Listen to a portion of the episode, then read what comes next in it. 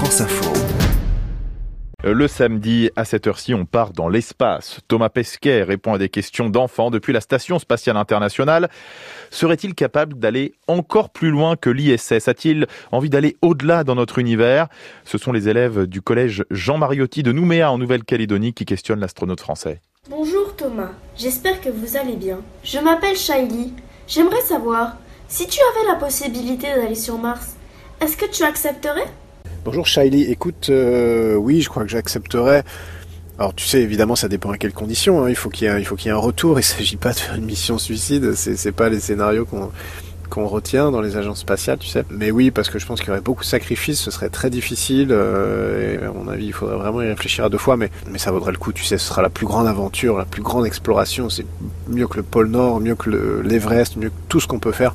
Donc euh, oui, je pense que, je pense que j'accepterai. Thomas, je m'appelle Chiara. J'aimerais savoir si tu crois qu'il existe des extraterrestres et aussi, est-ce que tu penses qu'il y a des planètes avec que des chevaux, d'autres planètes avec que des furets et d'autres planètes où il n'y a que des insectes? Et comme on dit chez nous, tata? Bonjour Chiara, écoute, euh, euh, là oui, la vie en dehors de la Terre, tu sais, il y a quand même probabilité pour qu'elle existe, moi je pense, enfin d'une manière complètement différente de ce qu'on peut imaginer. La vie comme sur Terre, tu sais, avec euh, oui des chevaux, des furets, des insectes, des choses comme ça, ça c'est moins probable qu'on la trouve, du moins très proche. Alors très proche, ça veut dire quand même à quelques dizaines, centaines, milliers d'années-lumière. Mais la vie euh, d'une autre forme, pourquoi pas. Pourquoi pas C'est quand même, c'est quand même difficile de se dire qu'on est les seuls dans, dans un truc infini euh, à, avoir la vie. Si tu veux, que tout le reste c'est inerte et mort. Voilà.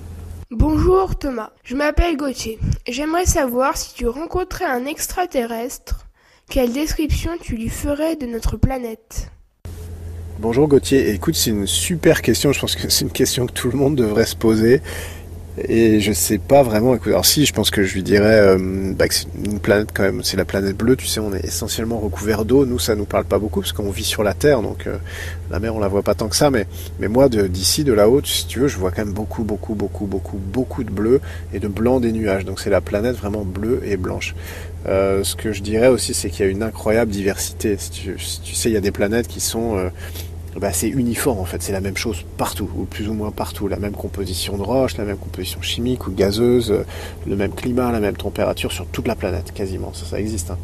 Euh, bah, nous, on a une variété infinie, c'est assez incroyable de voir que euh, sur notre petite planète, au final, on a tellement de choses différentes. Donc j'essaie de lui expliquer à quel point c'est différent, qu'il y a un peu tous les extrêmes, euh, qu'il y a des grands froids, des grands chauds, des animaux énormes, des animaux minuscules, qu'il y a des, animaux qui vivent sous l'eau, des animaux qui volent enfin qu'il y a un petit peu tout ça, qu'il y a toutes les couleurs et que, et que nous on est un peu au milieu de, de toute cette variété et qu'on essaie d'y faire du, du mieux qu'on peut en fait.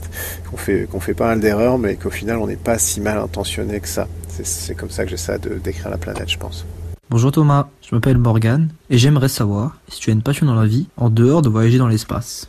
Salut Morgane, oui j'ai plein de passions dans la vie, je m'intéresse à plein de choses. Euh, le, truc auquel je m'intéresse le plus, écoute c'est peut-être le, basket. Moi j'étais un grand fan de basket en, grandissant, c'était mon sport préféré. J'en ai fait plein d'autres, hein, mais c'était vraiment celui-là qui me faisait le plus vibrer encore maintenant.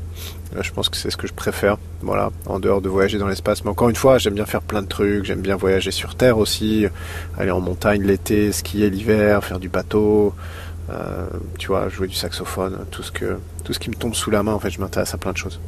Et eh, merci pour vos questions. Salut de l'espace au Collège Mariotti et à toute la Nouvelle-Calédonie, qui est un territoire magnifique depuis l'espace et que bah, j'espère bien avoir un jour l'occasion de, de visiter en vrai. Bon courage à tous pour le reste du confinement. Bye l'émission spatiale. Thomas Pesquet qui nous répond depuis l'espace. Émission spatiale préparée par Estelle Fort et Cécile Ribot-Caillol à podcaster, à réécouter sur l'application Radio France et sur franceinfo.fr.